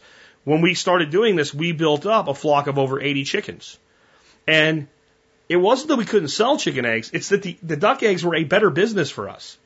And I didn't want to have a hundred chickens and a hundred ducks. I wanted to have a hundred chickens or a hundred ducks. So we got rid of the chickens. We sold them for fifteen to twenty dollars a pullet because they were old and already producing eggs. And when people called and said, "Well, can you do any better?" We're like, "Well, you know, less than fifteen bucks a bird, I'll eat them." No, no, no, don't do that. We'll be right over. Okay, fine. So we sold eighty chickens for fifteen to twenty dollars I think we gave most of the roosters away or sold them cheap, but we sold about 80 females for 15 to 20 bucks, and we did that all in six weeks. Because we decided this doesn't work for us. And it was more than just the money, it was also like, it didn't work for our property. They were too destructive, and we didn't want to put in the infrastructure necessary for the control that was required. We wanted to do other things with that. So be flexible as well. Uh, next, I wanted to expose you to an article that's on the on, on fee.org, which is a foundation for economic education, written by one of my favorite people, Jeffrey Tucker. And since today's show's long already, I'm not going to go deep into this article, but there will be a link so that you can read about it for yourself. Um, but it's called Five Digital Services That Are Freeing the World and Why.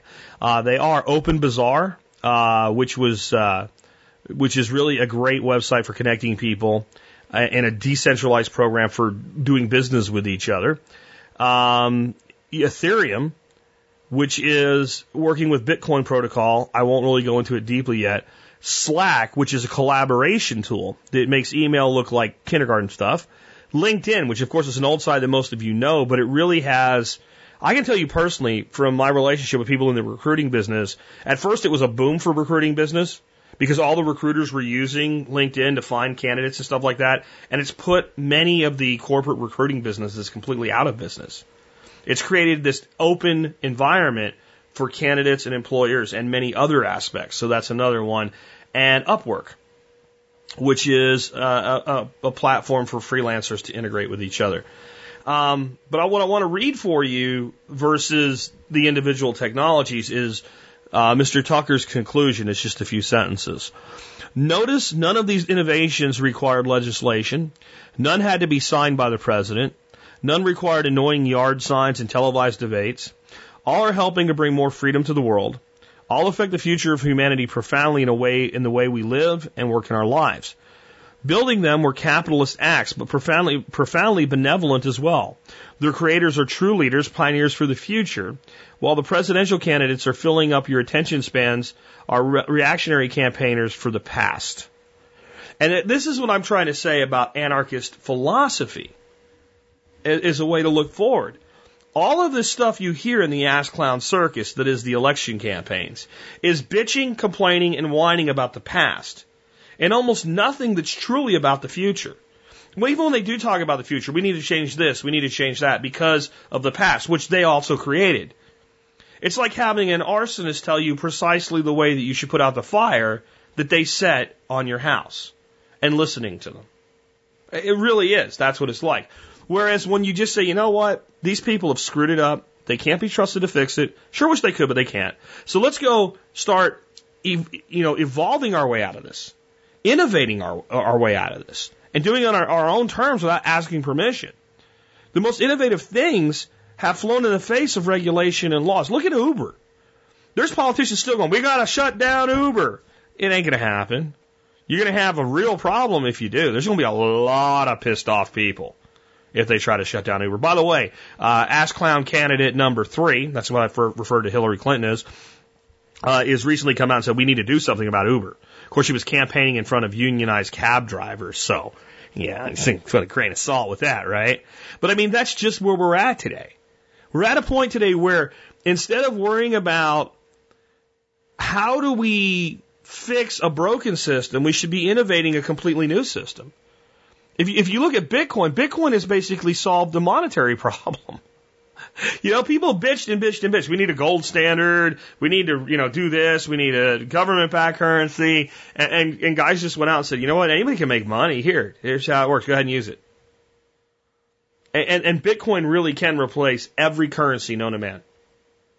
It, it really can. It, I'm not saying it will, but it can. And what it did for so many people is it just made them go, oh, that can happen. That can, and that's opened up this Pandora's box of people going, well, what else can we do? This is how I think we should be educating our children. My wife and I have been talking about, is there any way that we could collectively homeschool our grandson because he's going to start government school this fall. And, and, we don't really want him to go. His dad definitely doesn't want him to go. And his mom surprised us with how much she doesn't really like the idea either, but feels like it's their only option right now. And it would be difficult logistically for us to do this.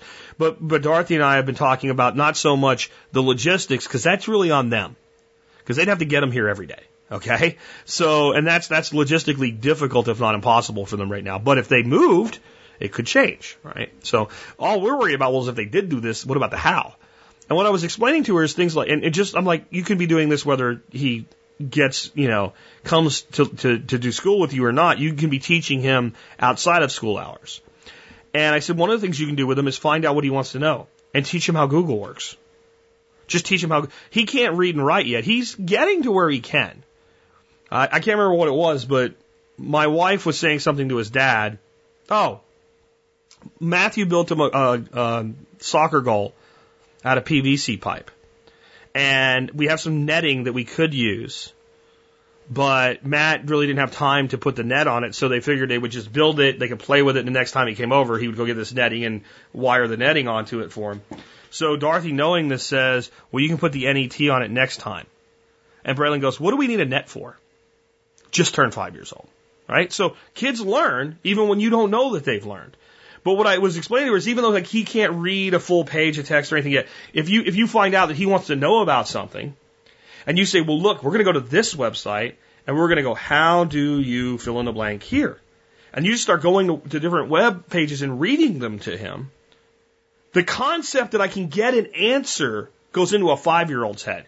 Much more powerful than when it went into my head in my 20s when that technology became available. Because to me, it was like, oh, this is really cool. To a kid, it's like, mind's blown. Because you have so many more questions when you're five than when you're 25. And when I was 25 and it happened, you really couldn't get the answer to anything. Right? It was the first websites were up and they were like 27 mile long pages and stuff. And, you know, it was all half assed and people were still figuring out how it worked. Where today, you literally can get answers and differential opinions about anything and everything. And if it's like a well known common fact that you're just not ex- exposed to yet, you can definitely get the answer. So, why I think technologies like Bitcoin and Uber are important isn't for what they do in of, them, of themselves, but for what they reveal to us could be done, and for what they inspire in others to innovate. So check this article out, and if you don't know who Jeffrey Tucker is, check him out. He's a he's a colorful character, but he's a very very smart man with some really great ideas. Next up, a really quick one. Uh, last week I talked about a company called Oikos Tree Crops. And I said that I really don't recommend them anymore because they had a customer non-service department and uh, lamented it because they have some really cool stuff that you can't find anywhere else. You know what happened the day I did that?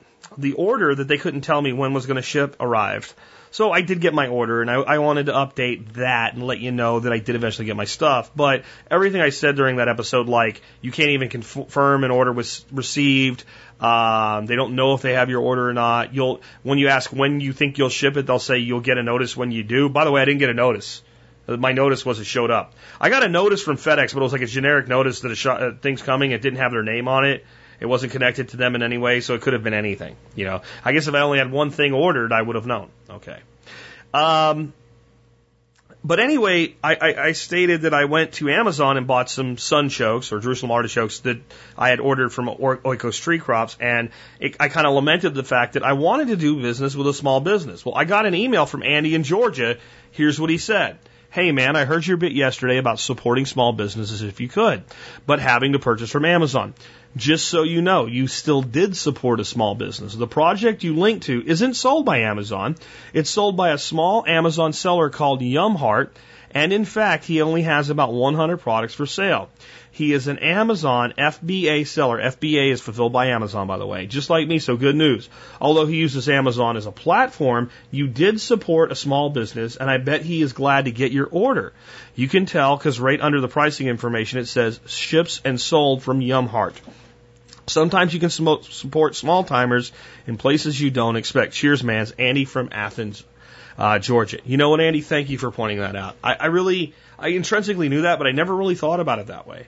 And I think what's even cooler is because one business did poorly, and because this little business, Yumheart, did well, and because I was pleased with them, I told over a hundred thousand people about that experience, and I bet you, I just bet you, whoever Yumheart is, got a whole bunch of orders last week for Jerusalem artichokes. So we were able to help a small business in conjunction with a large, huge corporate platform.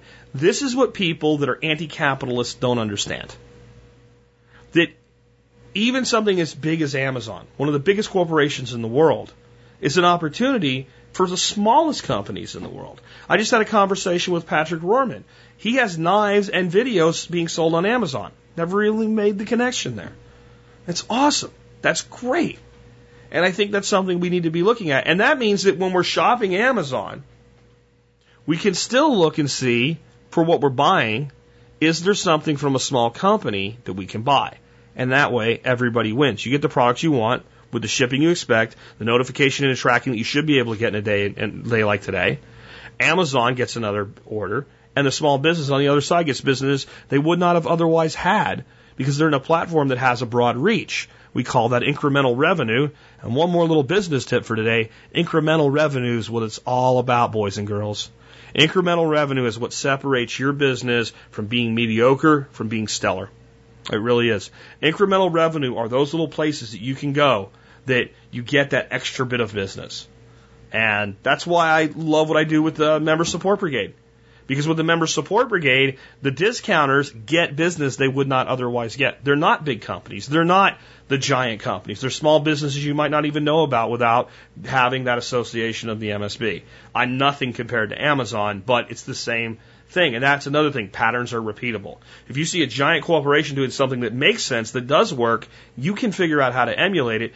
Don't try to be like them, but figure out how to use that piece and component within your own business. One last little quick one here before we wrap up today.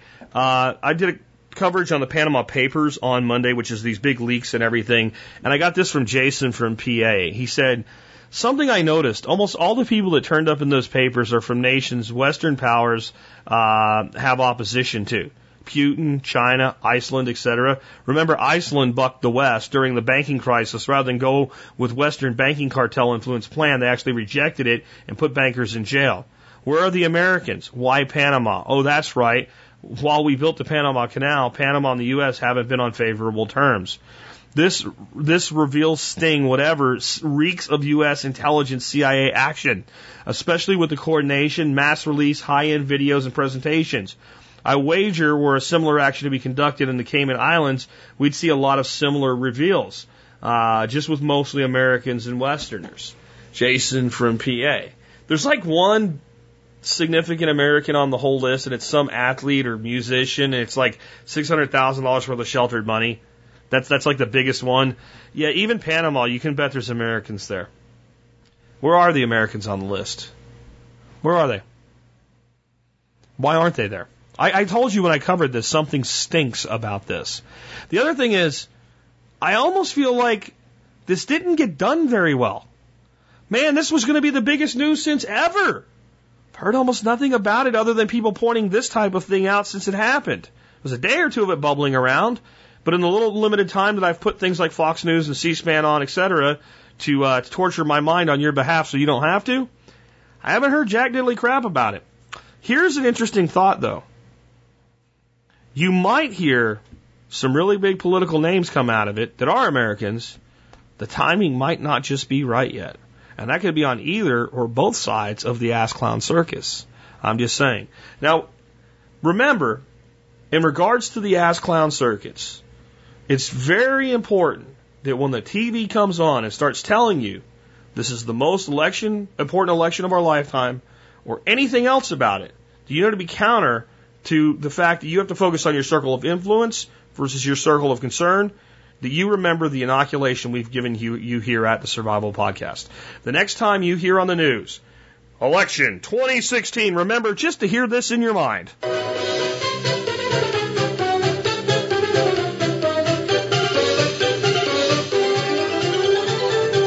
And with that, we'll uh, wrap the show up today. Remember that you can do business with other members of the TSP community or find members of the community to do business with you by being listed in the TSP business directory. All you got to do to find that real fast is go to tspbiz.com.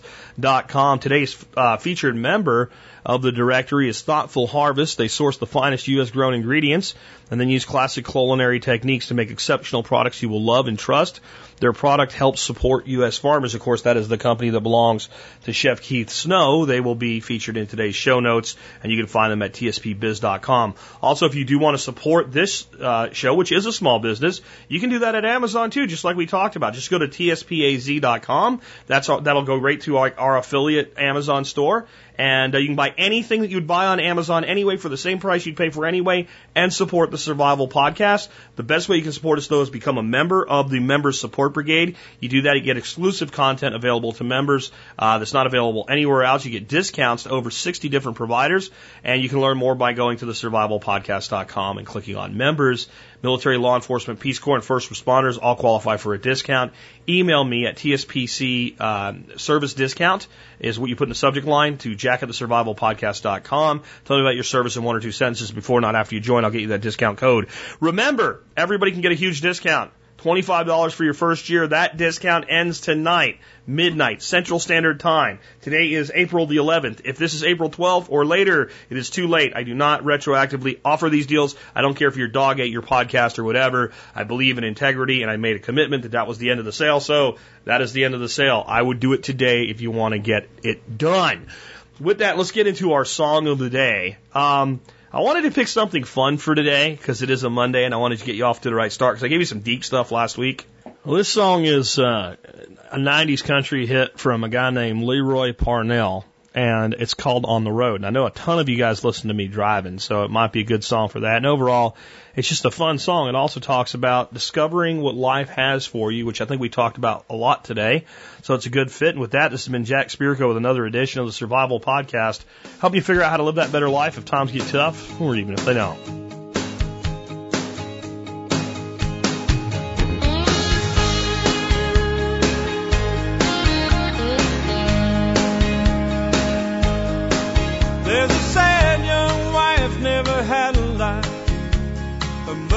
Said she married young. And her husband's a fool, never listened to all the things she's never done. So she packs up that old Ford Fairlane. She's had about all she can bear. A suitcase of hope and a hard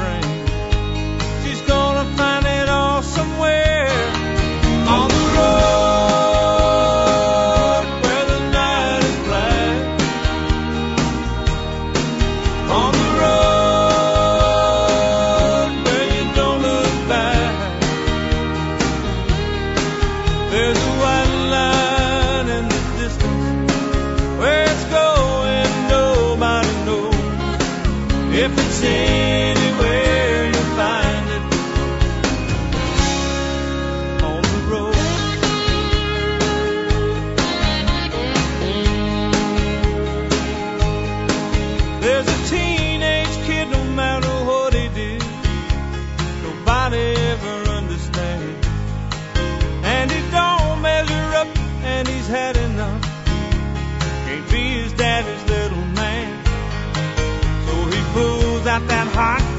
Chevy, puts in his favorite cassette.